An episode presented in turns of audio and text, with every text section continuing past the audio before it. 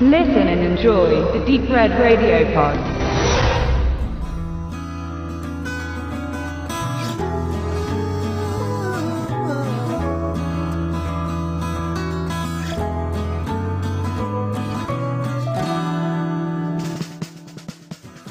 Herzlich willkommen zu einem Sonderpodcast zu dem Film Nothing von Vincenzo Natali. Die Entstehungsgeschichte ist ein bisschen eigen und fing an mit einem Facebook-Post vom Stefan, der meinte, er hätte diesen Film immer noch zu Hause eingeschweißt, liegen seit ein paar Jahren und noch nie gesehen, ob denn irgendwann mal die Gelegenheit kommt. Und da habe ich dann einen Kommentar losgelassen und gemeint, gucken die unbedingt mal an und wenn du das getan hast, können wir doch gerne mal eine Review einsprechen. Und das haben wir beide jetzt vor. Hallo erstmal. Ja, hallo, schön, dass das klappt. Ja, und wir haben beide zum ersten Mal, also Stefan jetzt vor kurzem gesehen, ich schon länger her. Ich habe jetzt nochmal gerade aufgefrischt, sodass das alles nochmal ganz äh, aktuell wirkt. Und es ist der dritte Film von Vincenzo Natali, dem kanadischen Regisseur, der sein Debüt damals 97 mit Cube feierte, der ja doch schon irgendwie für das wenige an Mitteln, was ihm da als Independent-Filmer aus Kanada zur Verfügung stand, doch schon beeindruckendes unserer Meinung nach geleistet hat. Auch an, an Sets, wo er gar nicht viel hatte. Ihr erinnert euch an dieses Würfelsystem, was ja so aussah, als hätte es da tausende von Würfeln gegeben. Dabei hat er eigentlich nur, wenn ich es richtig gelesen habe, anderthalb gehabt, die er immer wieder mit verschiedenen äh, Blenden andersfarbig ausgeleuchtet hat und dann durch ganz viel gekonnte Schnitttechnik es so aussehen lassen hat, als ob da ein riesen Set da gewesen wäre. Natürlich auch unterfüttert mit Computereffekten, aber gar nicht so viel, wie man vielleicht glauben mag. Danach kam von ihm ein wenig später der Cypher, ja auch so ein bisschen im mystischen, aber eher ins Science-Fiction-Genre ging, so eine Zukunftsvision, ein Film über das Agentendasein mit viel Schein und Sein. Zwischen diesen beiden lag schon eine ganze Zeit und dann kam ganz kurz danach, nämlich 2003, der Nothing, den wir heute ja besprechen wollen. Und ich denke, das ist ein Film, den ganz wenige bisher nur kennen, auf dem Schirm haben. Selbst unter Filmfans würde ich mal behaupten, dass der da ja. sehr wenig präsent ist. Kannst du kurz zusammenfassen, worum es geht in dem Film? Ist ja eigentlich recht übersichtlich von der Geschichte her. Ja, richtig. Also Nothing ist ein sehr mm, komprimiert inszenierter Film, wo es eigentlich nur um zwei Figuren geht. Die zwei Darsteller sind David Hewlett und Andrew Miller, die also beide schon in Cube zu sehen waren und David Hewlett, glaube ich, dann auch nochmal später in Splice. Der spielt in allen Natalie-Filmen mit, auch später im Haunter noch und hat schon in dem Elevated, in dem ersten Kurzfilm mitgemacht und hat auch in Cypher eine ja. Rolle gehabt. Also das ist so auf der ständige Begleiter. Auf jeden Fall sind die sehr eng und haben eben auch in Nothing das Drehbuch zusammengeschrieben, sich dieses Konzept, die Idee überlegt. Also die Story handelt von zwei Freunden, die eigentlich ja, ihr Leben lang sich schon kennen und auch wie so als WG in einem Haus wohnen, also ihr Leben quasi miteinander verbringen.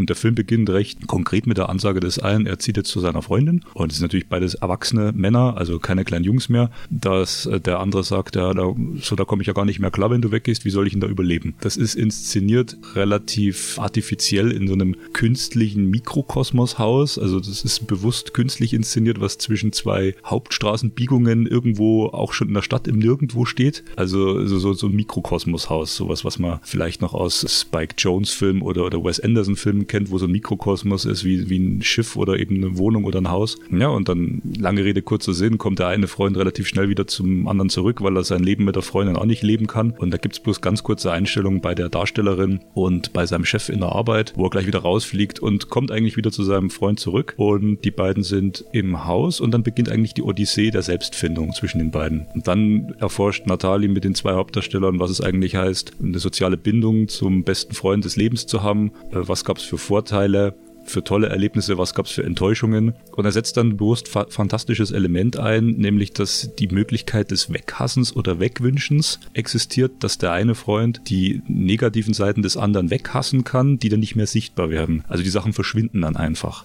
Und das dreht er dann relativ schnell so weit, dass die beiden sich eigentlich ihre ganze Umwelt, die ganze Welt um sie herum wegwünschen und irgendwann in einem ja, wie in Cube, so ein künstlicher Würfel das war, in einem leeren Raum sind. Also es ist einfach nur so ein Weiß. Das gab es damals auch schon in The Matrix, wo der Neo bei der Waffenkammer in irgendeinem weißen Nichtsraum ist. Und da stehen die beiden dann mit ihrem Haus einfach in so einem weißen Nichts und leben weiter. Ja, und im weiteren Verlauf des Films heißt dann, was bietet das Leben noch, wenn ich nur meinen besten Freund habe und sonst nichts mehr, was kann ich dann den ganzen Tag so machen?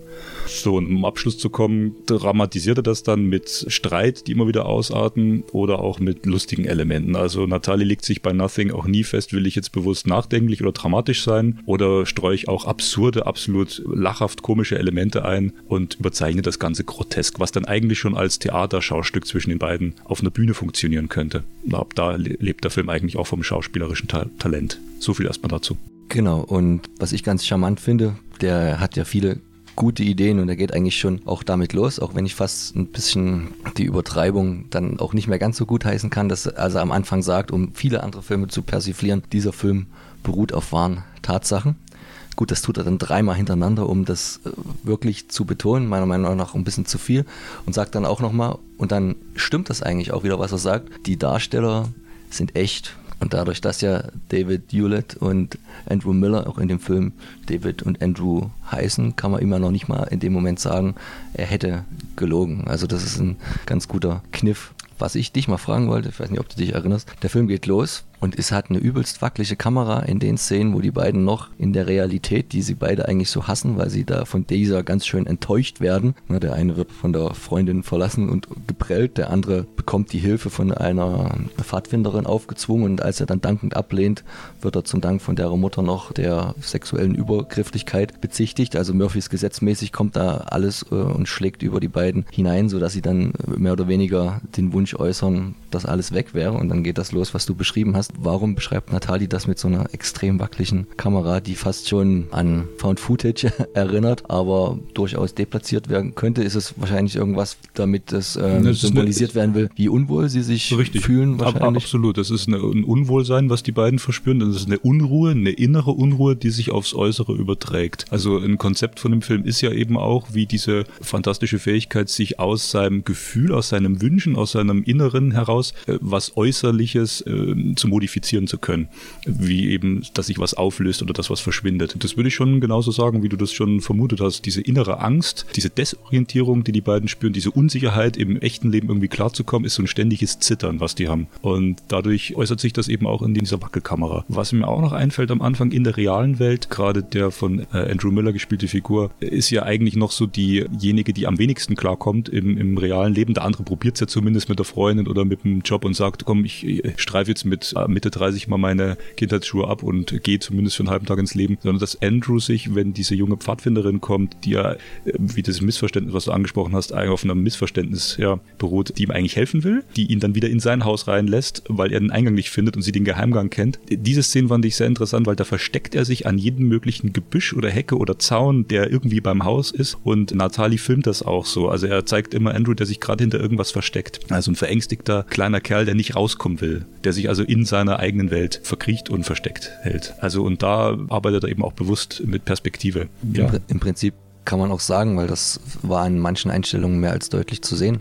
Wenn er dann auch später im Nichts auf dem Boden sitzt, etwas verzweifelt, ist das eins zu eins die Einstellung übernommen, wie er als Kazan, wo er auch den Autisten in Cube spielt, ähnlich verloren in dieser neuen Umgebung, was ja. ja für einen Autisten noch viel schlimmer ist als für einen gesunden Menschen, wenn ja. er nicht seine normalen Räumlichkeiten hat. Da merkt man, dass das quasi vom Rollenbild dann vielleicht nicht ganz so krass ist, aber doch sehr ähnlich. Jemand, der eigentlich mit seiner Umwelt in dem Sinne nicht klarkommt. Und deswegen ist ja später, kleiner Spoiler, ist auch sehr wichtig für ihn und für die Entwicklung der Person, dass er sich seine eigenen Ängste irgendwann mal wegwünscht und dann auf einmal auch seinem Freund ganz anders, viel selbstbewusster gegenüber reden kann. Aber das ist dann eher schon Richtung Ende des Films. Du hast es vorhin schon angesprochen, die beiden sind ja gute Kumpel vom Regisseur, die sind auch fast alle ein Jahrgang, ich glaube 68, 69 geboren. Ich weiß jetzt gar nicht so genau, ob die auch zusammen irgendwas in Filmen studiert haben oder so. Auf jeden Fall, der David äh, Hewlett spielt ja selber noch in den anderen Natali-Filmen mit, hat auch selbst mittlerweile schon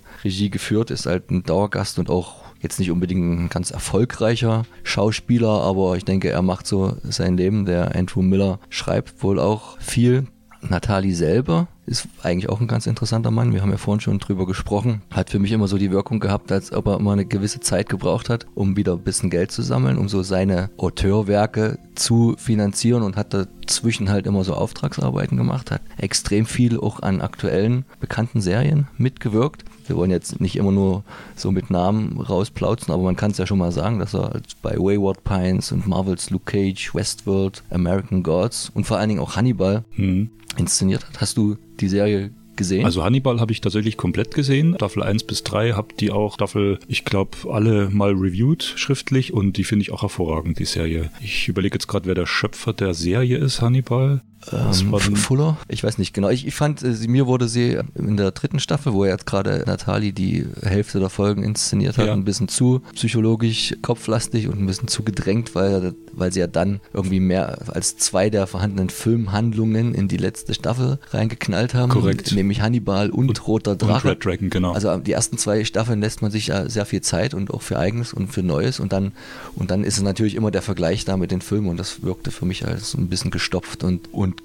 gedrungen. Wobei das natürlich, glaube ich, an der Entscheidung lag, die Staffel Hannibal erstmal nach Staffel 3 zu einem Ende zu bringen, die Serie. Da, wenn mehr Geld gewesen wäre, hätten sie es vielleicht noch weitergetrieben, Staffel 4 und 5.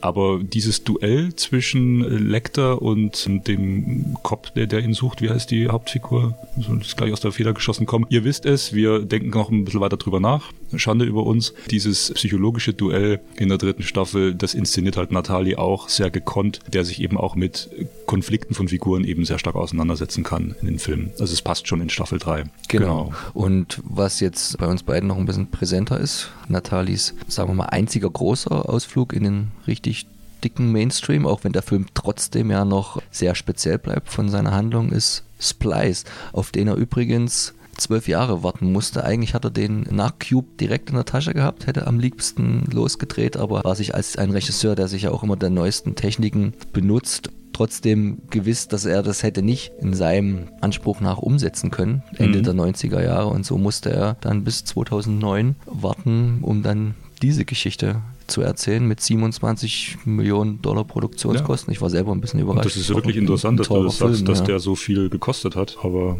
ja, also Splice habe ich damals im Kino gesehen und das war nach Cube so meine erste richtige Natali-Erfahrung. Und das ist auch ein sehr guter Film in meinen Augen, der eben zeigt, dass der Regisseur eine Idee hat, seine eigene Kreativität durchsetzen will und im Rahmen dessen, was ihm zur Verfügung steht, seine Vision durchdrückt. warum ich jetzt explizit nochmal auf Splice anspreche, weil den habe ich letztens nochmal gesehen. Ich halte es den Stefan jetzt mal hin. Mhm. Vielleicht hat er es selber im Film ja gemerkt, weil wir vorhin drüber geredet haben, dass auch Nathalie so ein bisschen auf der Metaebene arbeitet und in Splice äh, trägt halt Okay. ähm, der Adrian Brody, der dort die Hauptrolle spielt, an manchen Stellen so ein T-Shirt, Bring Nothing to the Table und das Nothing ist besonders groß geschrieben und äh, unter seiner Jacke dann immer ganz gut zu erkennen. Also ich denke, eine mehr als eindeutige Anspielung auf seinen vorangegangenen Film. Was ich auch immer noch ganz spannend fand, was aber auch irgendwo ganz logisch ist, dass Natalie es sehr gut versteht, seine Visionen auch umzusetzen, vor die Kamera zu bringen.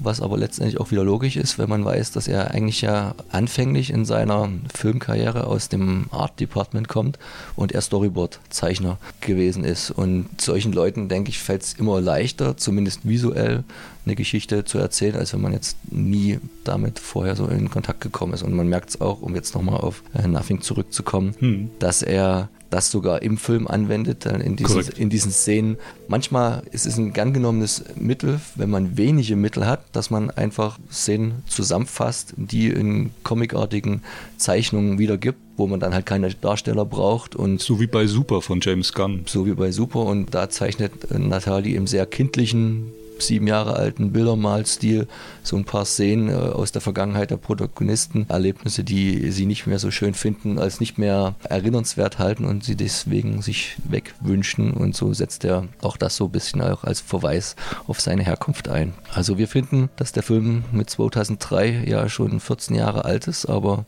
gut gealtert, muss man ja nach so einer Zeit immer schon sagen. Die Effekte Ja gut, da sieht man schon, dass das CGI von vor jetzt fast 15 Jahren ist, aber das sieht man bei Hollow Man auch, der damals Schweine viel Geld gekostet hat, das war einfach die Zeit. Ne? Stimmt, das sind sehr ähnliche, ohne dass wir jetzt genau verraten, in welcher Szene, sehr ähnliche Motive drin. Aber ich denke, in einem Hollow Man verzeiht man es, glaube ich, noch weniger, weil, weil der Film Nothing ist ja viel mehr von vornherein ein Comic, ein, ein, Zeichen, ein Zeichentrick mit Menschen und wenn da ein, ein, Trick als Trick erkennbar ist, ist das nicht ganz dann, so schlimm. Dann passt das in das Konzept wie, rein. Wie ja. wenn man etwas als Realität aussehen lassen will. Mhm. Deswegen können wir den nur empfehlen. Der, wir machen noch ein bisschen Werbung, der kam in einer mittlerweile auch schon. Ja, ich muss jetzt auch mal sagen, wann ich den zum ersten Mal in die Finger bekommen habe. Ja. Und zwar war das in Videothek in Regensburg.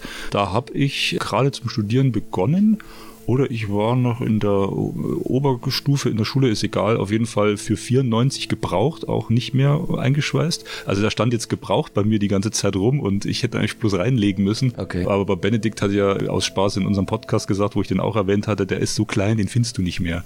Also ich habe den damals, weil der nette junge Herr aus der Videothek gesagt hat, na, wenn du hier Natali magst und mal einen coolen Film nochmal sehen willst von ihm, der hat ja Cube gemacht. Und ich so, ja klar, den kenne ich. Dann nimm mal den mit, der ist echt gut. Und es war wirklich jetzt mal ein cooles Erlebnis, einen Film, den man, also ich glaube, das war mit Abstand der, den ich am längsten gebunkert habe und irgendwie nicht geguckt habe, weil es irgendwie nicht den Moment gab. Ich wusste immer, es ist ein schräger Film, es ist ein sehr, sehr eigenwilliger Film. Davon bin ich immer ausgegangen, wo ich die Bilder und den Text gelesen habe. Und irgendwie hat die Stimmung nie gepasst und oder ich habe es verdrängt. Auf jeden Fall war es ein super Erlebnis und ich würde ihn eigentlich heute nach all den Jahren schon so ein bisschen als kleinen Kultfilm bezeichnen, aber wie du gesagt hast, den kennt eigentlich kaum jemand. Das wäre wirklich auch mal ein Film, der wäre es wert. Den gibt es auf so einer Euro-Video-DVD in Deutschland, aber mit englischer Tonspur. Es gibt da diese alten DVDs, wo dann nur Deutsch drauf war. Hier ist zumindest die Originalfassung drauf. Qualität ist ordentlich für eine DVD damals. Kann man gut anschauen. Aber ist das ja eh noch alles weiß.